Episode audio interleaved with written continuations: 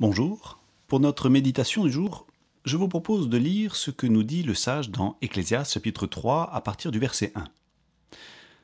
Dans ce monde, il y a un temps pour tout et un moment pour chaque chose. Il y a un temps pour naître et un temps pour mourir, un temps pour planter et un temps pour arracher les plantes, un temps pour tuer et un temps pour guérir.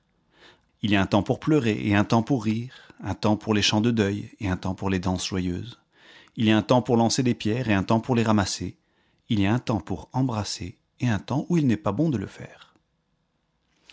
Lorsque l'Ecclésiaste dit qu'il y a un temps pour embrasser et un temps où il n'est pas bon de le faire, je n'aurais jamais pensé dire un jour que j'étais d'accord avec la deuxième partie. Successif, avec chacun ses règles propres. Un temps pour sortir, un temps pour rester chez soi, un temps pour ressortir, mais dans certaines conditions. Chaque temps a ses spécificités et la manière de vivre qui lui est propre. Il y a donc un temps pour tout et un moment pour chaque chose, et j'y vois plusieurs enseignements. Le premier, c'est qu'il me faut accepter que le changement fait partie de la vie. Il y a le jour et la nuit, le soleil et la pluie, et toutes les saisons qui sont nécessaires. Le deuxième enseignement, si je suis en décalage, alors j'aurai des problèmes.